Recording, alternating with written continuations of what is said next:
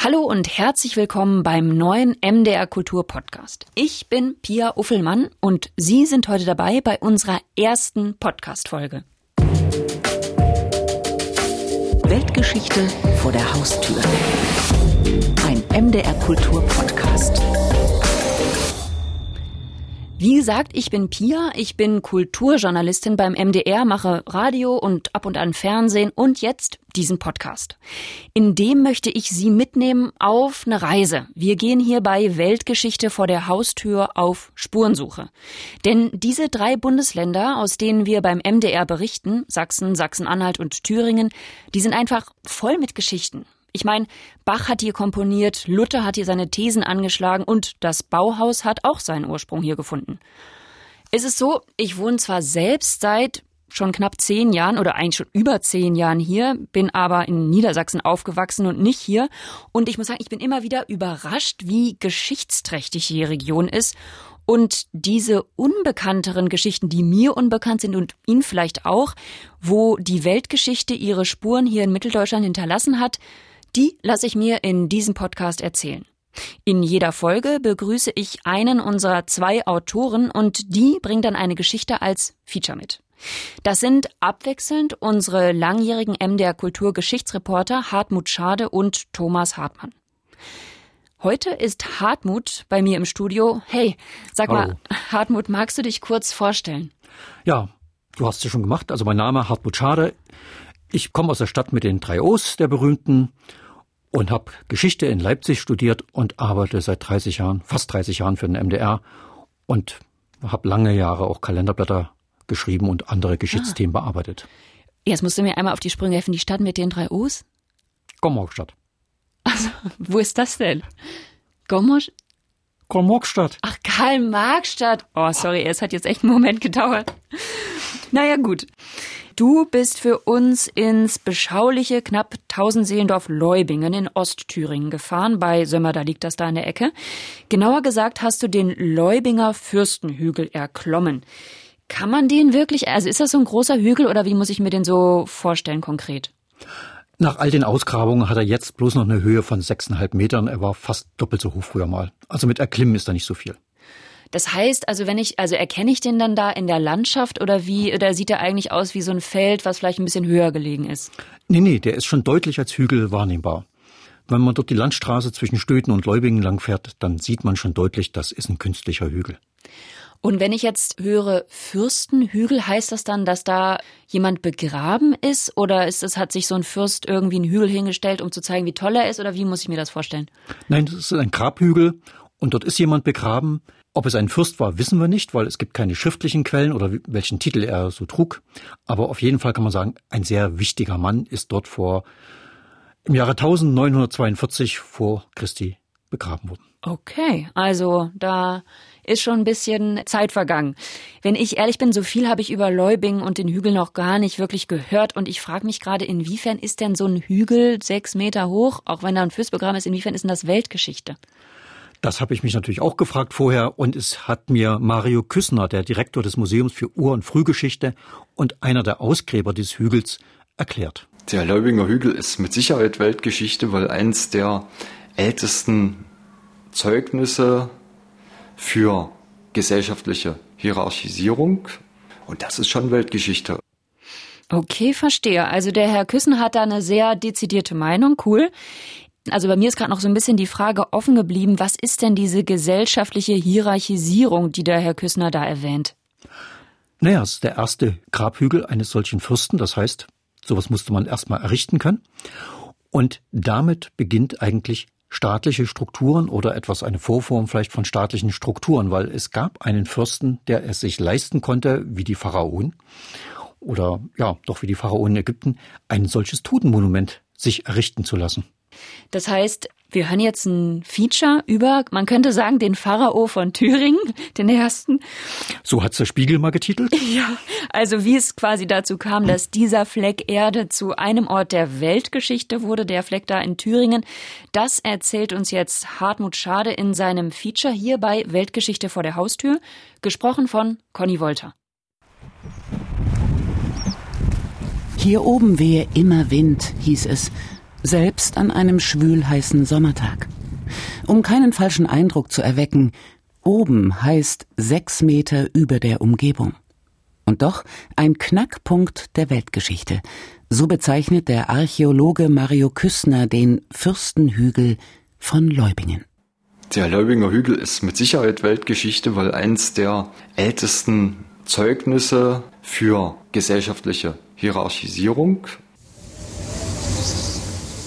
Wer den Hügel besteigt, will sich natürlich nicht den Wind um die Ohren pfeifen lassen, sondern Weltgeschichte sehen. Eine in den Boden eingelassene Betonplatte macht Vorschläge, wohin der Blick dafür so schweifen sollte. Zum Bornhöck bei Dieskau, nach Dermsdorf mit seinem Langhaus, Nebra mit der Himmelsscheibe und nach Helmsdorf. Zu sehen ist nichts. Helmsdorf, das ist hier. Den sieht man nicht, das ist nur die Himmelsrichtung. Heinz Häger ist der Chef der Leubinger Heimatfreunde und kann erklären, was nicht zu sehen ist. Der Grabhügel Helmsdorf ist im Prinzip fast dasselbe Hügel gewesen wie hier in Leubing. Nur dieser Grabhügel von Helmsdorf existiert nicht mehr. Wegen Bergbauarbeiten wurde der abgebrochen. Also Leubing ist wirklich der einzige erhaltene Grabhügel hier in Thüringen, beziehungsweise hier in Mitteleuropa. Ein geschichtlicher Glücksfall. Auch die Leubinger Bauern sind schon dabei, den Hügel abzutragen, sowie die Dieskauer den größten mitteleuropäischen Grabhügel, den Bornhöck, dem Erdboden gleichmachten. Als 1877 der Jenaer Kunsthistoriker Friedrich Klopfleisch hört, dass die Leubinger altertümliche Scherben bei der Erdabfuhr finden, beginnt er zu graben. Senkrecht von oben, da wo jetzt die Betonplatte ist, und von der Seite schaufeln sich ein Dutzend Männer in den Hügel hinein. Unter einer mächtigen Steinschicht finden sie eine fast unversehrte Totenhütte. Das ist eine Nachbildung von dem Grab des Löwinger Fürstenhügels, aber nicht äh, jetzt maßstabsgerecht, weil wir gar nicht den Platz dazu haben in der Größe, das jetzt hier so auszustellen. Und das Modell hier wurde von Leuten hier aus Leubing vor 25 äh, Jahren gebaut. Der eigenhändige Nachbau ist das Highlight des Leubinger Heimatmuseums, einem alten Pfarrhaus knapp zwei Kilometer vom Hügel entfernt. Neben dem Modell der zeltartigen Totenhütte steht ein Schnittmodell des Hügels und hängen großformatige Reproduktionen der Zeichnungen von Klopffleisch an der Wand. Angefertigt für den Schulunterricht, wie sich die 82-jährige Heidi Schneider, die langjährige Vorsitzende der Heimatfreunde, erinnert. Wir haben noch gelernt, quer über die Hüften lag ein etwa zehnjähriges Kind als Opfergabe beigegeben. Und uns wurde noch gesagt, dem Kind wurde das Hinterhaupt bei einem Kultritual eingeschlagen. So ist es zu Tode gekommen. Jetzt ist aber die Wissenschaft so weit und sagt, es ist nicht hundertprozentig belegt, dass dieses Kinderskelett überhaupt in diesem Fürstenhügel in der Grabkammer mit war.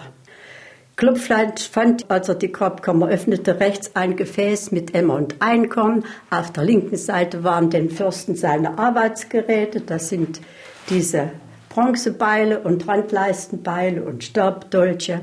Und quer über die Hüften lag ein etwa zehnjähriges Individuum. Und über dieses Kind war der Goldschmuck gelegt. Daraus schlussfolgerte er, dass dem Kind dieses Gold gehört haben könnte und dass es ein reicher Erbe war, der mit ins Grab ging. Als ob dem mit reichem Goldschmuck ausgestatteten fürstlichen Kinde sein Lieblingssklave oder altersgrauer Mentor, ausgestattet sowohl mit vielen Waffen als nützlichem Werkzeug, in den Tod gefolgt sei. Klopfleischs sorgfältige und gut dokumentierte Ausgrabung gilt als Meilenstein der Archäologie. Umso deutlicher zeigt sich bei ihr, wie stark gesellschaftliche Konventionen und Vorstellungen die Interpretation der Funde bestimmen. Schmuck tragen nur Frauen, also muss es sich um eine Prinzessin gehandelt haben. Und wenn Cäsar erzählt, die Gallier hätten bedeutenden Männern einen Sklaven mit auf die Reise ins Jenseits gegeben, so muss der ältere Mann eben ein Diener sein. Heute sind die Knochen verschwunden alle in der Realität und die des Kindes auch auf den Bildern. Im akribisch geführten Tagebuch von Klopfleisch ist von einem Mädchenskelett ohnehin nie die Rede. Es taucht erst in seinen späteren Zeichnungen auf. Archäologen glauben, bei dem nur schlecht erhaltenen Skelett des Mannes hätten sich Knochen verschoben und Klopfleisch auf eine falsche Fährte gelockt. Und hier sehen Sie tatsächlich einen Nachbau in Originalgröße. Sie haben ja schon einen anderen Nachbau gesehen. So sieht er dann mit den Originalbemaßungen 390 mal 220 aus. Mario Küssner steht im Erdgeschoss des Museums für Ur- und Frühgeschichte Thüringens, dessen Direktor er ist. Es ist also tatsächlich ein Bau. Das ist eine echte Totenhütte, kein ausgezimmertes Grab, sondern das ist eine Hütte, in die der Tote eingebracht worden ist. Kein Vergleich mit einer der Holzhütten vom Baumarkt. Die hier hat die Form eines Zeltes, ist massiv und beste Zimmererarbeit. Daumendicke Holznägel verbinden acht kräftige Eichenstämme fest mit dem Firstbalken, einem Eichenstamm von einem halben Meter Durchmesser. Die Zwischenräume füllen die bronzezeitlichen Handwerker mit Spaltbohlen und Gipsmörtel aus. Der Fußboden besteht ebenfalls aus massiven Eichenbohlen. Mit Ochsenkarren schaffen die Menschen roten Sandstein vom Küffhäuser, weißen aus Nebra, Kalksteine aus der Hainleite und Tuff aus der Greusner Region heran. Stapeln die Steine dachziegelartig über die Totenhütte, Zwei Meter mächtig und 20 Meter im Durchmesser ist dieser Steinkern. Und über diesem Steinkern, da war der Erdmantel des Hügels bis zu einer Höhe dann eben von mindestens 9,50 Meter, möglicherweise 11 Metern aufgeschüttet. Mit achteinhalb Metern Höhe und 34 Metern Durchmesser gibt Friedrich Klopfleisch den Leubinger Hügel an. Nach seinen Ausgrabungen ist er nur noch reichlich sechs Meter hoch. Doch als Mario Küssner 2017 am Hügelfuß gräbt, entdeckt er, dass der Hügel einst fast 50 Meter Durchmesser hatte und dementsprechend höher gewesen sein musste. Neuneinhalb, vielleicht sogar elf Meter, also so hoch wie ein dreistöckiges Gebäude. Und auf der anderen Seite, als ob das nicht genug wäre, um den Status dieses Menschen zu zeigen, auf der anderen Seite die Beigaben insgesamt fast 256 Gramm Gold verteilt, vor allen Dingen auf die Noppenringe, den Armring, seine goldenen Nadeln und die goldene Spirale. Dazu Waffen in einer Überausstattung. Das waren also so viele Waffen, dass er die unmöglich selbst am Mann getragen haben kann. Das ist was ganz Typisches für diese Zeit. Mächtige Menschen haben sich eben mit solchen Überausstattungen beisetzen lassen, weil die gezeigt haben, aha, der hatte also ganz viel Macht. 7000 Kubikmeter Steine und Erde, dazu die vielen Waffen, machen aus dem Leubinger Grab Weltgeschichte. Erstmals werden in Mitteleuropa soziale Unterschiede deutlich. In ihren Beigaben unterscheiden sich Gräber auch vorher, erzählen von Beruf und Reichtum der Verstorbenen. Doch so große Unterschiede sind neu und zeigen eine gesellschaftliche Hierarchisierung. Und das ist tatsächlich ein Knackpunkt in der Weltgeschichte, auch wenn das öfters passiert ist, dass einzelne Personen oder kleine Personengruppen es schaffen, ihre Legitimität und ihren Machtanspruch einer eigentlich viel größeren Restbevölkerung gegenüber durchzusetzen. Durch Verhandlungsgeschick, vielleicht auch durch Gewalt. Es ist ein langwieriger Prozess, der jetzt nicht innerhalb von fünf Jahren abgeschlossen ist. Aber der Leubinger Hügel mit dem Leubinger Herrscher drin im Hügel der ist eben ein Ausdruck dieses Prozesses und eines weit fortgeschrittenen Prozesses der gesellschaftlichen Hierarchisierung. Der Leubinger Herrscher gehört zur Onjetetzer Kultur, benannt nach einem Dorf bei Prag und entstanden vor rund 4300 Jahren. Spuren der Aunjetitzer finden sich in ganz Mitteleuropa überall dort, wo es beste Lössböden gibt und Flüsse als Handelswege. Diese Aunititzer Gesellschaft macht etwas ganz Revolutionäres. Sie erfindet sozusagen die Frühbronzezeit bei uns. Und die ist deshalb so wichtig, weil im Grunde dort die Moderne beginnt. Man gießt identische Dinge in großer Zahl, zum Beispiel Streitbeile für die Krieger und die zeigen uns ein Armeesystem, die zeigen uns ein gegliedertes Herrschaftssystem und wir haben zum ersten Mal etwas, was wir bis dahin in dieser Schärfe nicht fassen können und was uns aber selbstverständlich erscheint, nämlich arm und reich, oben und unten. Wir haben zum ersten Mal eine Gesellschaft, die sich sehr, sehr stark auffächert und in der es viele Arme gibt und ganz, ganz wenige sehr reiche und mächtige. Harald Meller ist der Direktor des Hallenser Museums für Vorgeschichte und hat ein Buch geschrieben über das Reich der Himmelsscheibe, das Reich von Aunjetitz.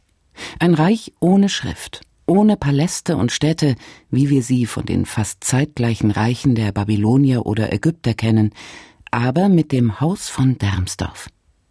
Mario Küssner hat es vor zehn Jahren ausgegraben.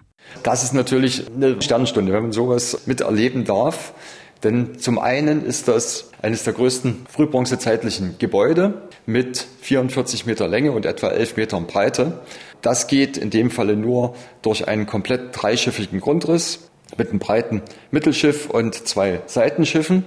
Dieses Gebäude hat eine Höhe, die damals nur sehr, sehr selten erreicht worden ist, nämlich von ungefähr 8,50 Meter. Und das Allerwichtigste, ausgerechnet am Haupteingang wurde ein Hortfund niedergelegt in einem Keramikgefäß von 100 Metallgegenständen, 98 Beile und zwei Stabdolch-Rohlinge. Das ist leicht zu erkennen als Waffenhort. Harald Meller deutet das Haus als Kaserne und die Waffen als Beleg für ein stehendes Heer, eines der entscheidenden Kennzeichen des modernen Staates. Mario Küssner glaubt nicht an diese Interpretation, tituliert das markante Haus als Multifunktionsgebäude der Bronzezeit. Zum einen tatsächlich Versammlungshaus, wo sich Teile der Bevölkerung, die Teile, die eben zum politischen Apparat gehört haben oder zum militärischen, versammeln konnten. Zum anderen war es möglicherweise tatsächlich auch der Wohnbau der Spitze der Gesellschaft, sprich der Nachfahren des Herrschers von Leubingen. Und damit verbunden hat es natürlich dann auch Verwaltungsfunktionen mit erfüllt. Und ein ganz wichtiger Aspekt, da muss auch eine rituelle Funktion mit drinstecken in dem Gebäude. Auch wenn es perfekt in eine historische Erzählung passen würde, der Leubinger Herr hat nicht darin residiert. Das Haus wird erst 100 bis 200 Jahre nach seinem Tod errichtet, wurde aber mit seiner Südwestseite genau auf den Totenhügel ausgerichtet was schon zeigt, dass wir es hier mit einem ganz besonderen Gebiet zu tun haben. Der Leubinger Hügel im Zentrum, keine Frage. Und drumherum hat sich aber was entwickelt und offensichtlich auch Bestand gehabt über Jahrhunderte, was man als Austausch, Machtzentrum und vielleicht auch Herrschaftszentrum beschreiben könnte. Von einem Reich wie Harald Meller spricht Mario Küssner nicht. Der Leubinger sei vermutlich eine Art Stammesfürst gewesen, der einst über das Thüringer Becken herrschte. Und doch, der Grabhügel von Leubingen, dem in den nächsten 200 Jahren ähnliche Hügelgräber in Helmsdorf und Dieskau folgen, das palästähnliche Haus in Dermsdorf und die Himmelsscheibe zeigen, hier existieren feste Strukturen über Jahrhunderte hinweg. Hier hierarchisiert und differenziert sich die europäische Gesellschaft erstmals sichtbar. Also immerhin ist es der Anfang europäischer Geschichte, auch wenn es immer wieder Rückschläge oder andere Entwicklungen gab, der Anfang europäischer Geschichte, an dessen Ende wir hier stehen. Und da gehört der Leubinger Hügel mit Sicherheit in die Weltgeschichte hinein.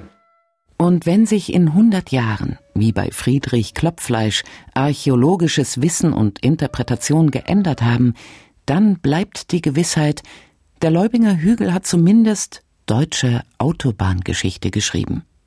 Die Tank- und Rastanlage Leubinger Fürstenhügel ist die einzige deutsche Raststätte, die man zu Fuß verlassen kann, um den Fürstenhügel zu erklimmen und sich den Wind der Geschichte um die Nase wehen zu lassen.